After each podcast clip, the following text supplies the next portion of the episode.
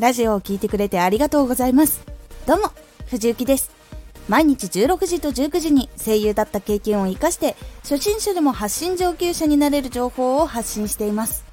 さて今回はラジオを届ける時に気をつけるポイント。これを最後まで聞いていただくとメッセージを伝える時に届きやすくなります。少し告知させてください。YouTube もやってます。YouTube ではラジオでは伝えにくい細かいところをレビューしています。気になる方は動画をチェックしてみてください。はい。ラジオを発信していた時にだんだん慣れてくるとこういうやり方大事だしやり方が伝わるとすごく便利だなと思って発信していても情報を届けることだけになってしまってこの情報は便利だけど聞いてくれた人が本当に使いやすいやり方なのかを考えられていなかったことがありました。そうなるとやっぱりいろんな人がお話ができなかったりとかコメントでねお話できなかったりとかフォローもしづらくなっている環境が続いたことがありました。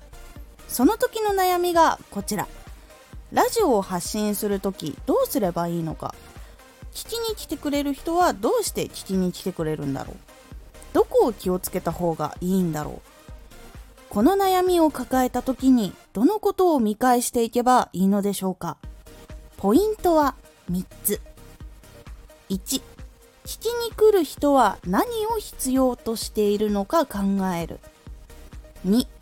なんで必要としているのか考える。3自分が勉強した時は何で必要だったか考える。1聞きに来る人は何を必要としているのか考える。自分のチャンネルに来た時に何を必要としているから来たのか。もしくは何を探しているから聞きに行こうかと悩んでいるかが分かります。まず自分が発信している場合でチャンネルがどのようなことを発信しているか大体決まっている場合。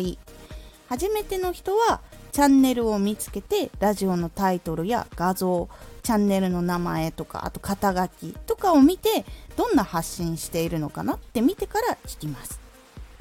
そして聞く時の理由がエンタメ系ならタイトルとかからあこういう話好きだから聞きたいなって思って聞きます。例えばアニメ系が好きで自分の好きなアニメの話をしていることを探していたとかあとアニメの話ができるところを探していたアニメの話が聞きたいなどがあります。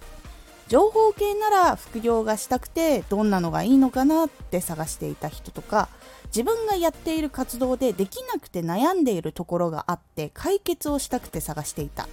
あと簡単にできるやり方を探していたなど。いろんな理由でラジオを聴きに来ることが多いです。まだチャンネルを発信始めていない場合でも今までやってきたこととか得意なこといつもしていることの中からどんな楽しみを聞く人は探しているのかな？とかどんな情報を探しているのかな？って想像してみるとヒントになります。声がいい系のラジオとか本系あの読書とかのねのラジオとかあとアニメ系のラジオとか情報だったら生活の知恵とか仕事系の何かしらの技術などなどイメージしてみてください。2なんで必要としているのか考える。ラジオを聴きに来た人は先ほどの理由で来ていることが多いです。その中でもなんで技術のことを探していたんだろうとかなんで楽しみたいんだろうというところをもうちょっと重点的に考えてみましょう。行動を起こす前には考えとか感情が関係していることが多いんです。技術系を探しているんだったらできるようになりたい。できる方法を知りたい。悩みを解決したい。もっと成長したいなどがあります。エンタメ系を探しているんだったら仕事の疲れを癒したい。しんどいことがあってそれを忘れたい。作業をする時に一緒に聞いて集中したいなどがあります。なので情報やエンタメを届ける時も求めている感情の方にアクセスできるようにラジオを作っていく方が聞いている方に届きやすいのです。3自分が勉強した時は何で必要だったか考える。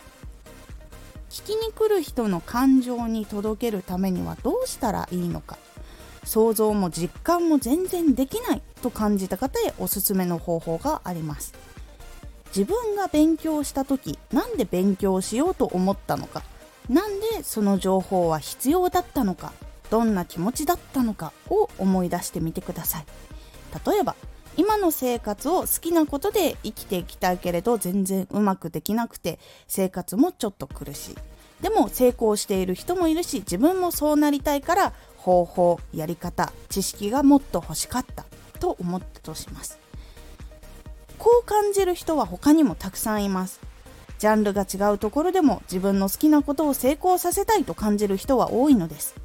なので自分と同じ思いをしている人に少しでも役に立つ情報が提供できればもしくは同じ気持ちの人たちの寂しさを紛らわせることができればなどなどそういうふうにラジオを作っていくと届きやすくなっていきます。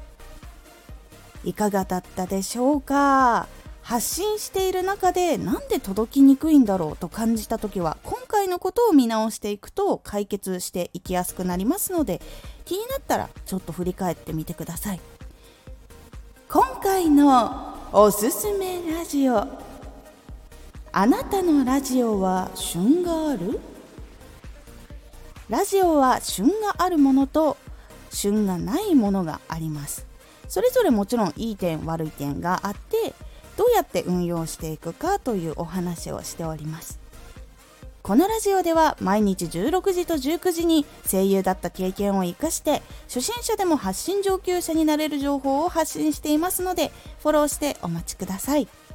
次回のラジオは型を破ってみるです。こちらは基本の方に忠実になっている中で基本をあえて崩してみるという感じになっておりますのでお楽しみに。Twitter もやってます。Twitter では活動している中で気がついたことや役に立ったことをお伝えしています。是非こちらもチェックしてみてね。私は情報を検索している中で情報だけだとどうしてもなんだか入ってこないなっていう経験があったことがあってもっと伝わりやすい言い方とかやり方はないのかなとかあとは情報を検索してもこの情報の先のやり方が知りたいんだよなと感じたことがあって本当にね何もできない状況があった時がありました。なので私はできるだけなんかこの使い方とかもうちょっと分かりやすい方法を少しでも言えればなと思ってチャレンジしたい人の情報をちょっとでもこの情報を得て少しでも先に進めるようになればなと思ってお手伝いできればなと思って発信を続けております。